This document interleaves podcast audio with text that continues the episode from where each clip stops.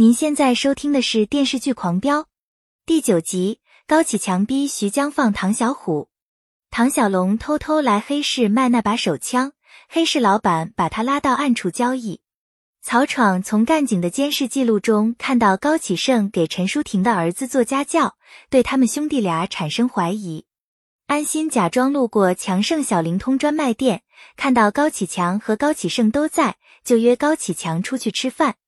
安心向高启强问起高启盛做家教的事，高启强胡乱找借口掩饰过去。安心向他打听唐小虎的下落，高启强一问三不知。安心故意透露警察找高启盛和唐小龙问话，高启强很镇静。安心向他打听徐雷被电死的事，拿出他们在河边停车的照片为证。高启强极力撇清和徐雷被电死的案子的关系，还振振有词。李想带人把高启盛带回去问话，唐小龙也被带到刑警队，干警们分别对他们俩进行突审。高启盛处变不惊，对答如流；唐小龙坐立不安，答得语无伦次。与此同时，曹闯让法医检测高启盛和唐小龙的 DNA 做对比，证实安心手指缝里的皮肤组织是唐小龙的，而且唐小龙的手上有抓痕。唐小龙面对铁证。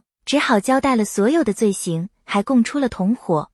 高启强又要了一碗猪脚面，他大快朵颐，还滔滔不绝讲述带着弟弟和妹妹吃猪脚面的趣事。同事悄悄把唐小龙交代的事告诉安心，安心没等说完就打断他的话，确定唐小龙的同伙就是高启强。他很痛心，劝高启强投案自首。高启强吃碗面，像没事人一样站起来。安心从同事口中得知唐小龙交代的同伙不是高启强，他顿时傻眼了，只能放高启强离开。事发以后，高启盛猜到警方会通过手上的伤查到唐小龙，劝唐小龙不要供出高启强，否则没有人能救唐小虎。高启盛让小混混替高启强顶罪，还把案发经过详细告诉他。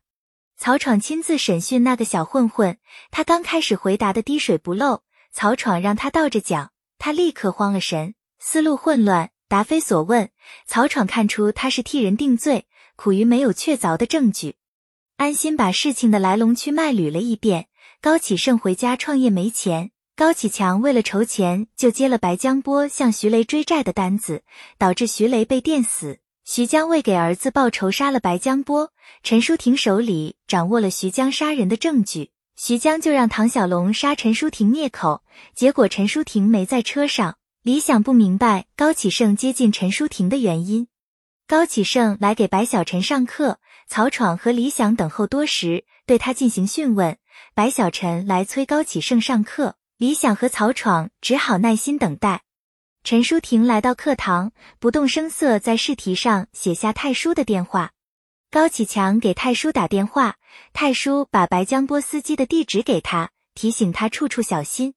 高启强打电话给徐江的另一部手机，答应把白江波司机地址告诉他，条件是他必须放了唐小虎。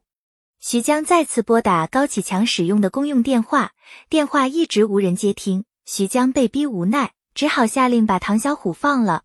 冯大壮和麻子把唐小虎扔到旧厂街市场，就开车离开。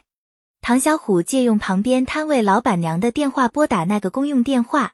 高启强猜到警察很快会找他问话，就让唐小虎按照他说的话回答。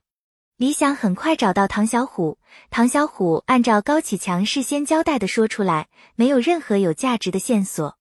安心特意买了菜来高启强家做客。高启盛从阳台上看到安心，悄悄把手枪拿出来。安心跟着高启强回家，在家里参观了一圈。他想找自己的枪，结果一无所获。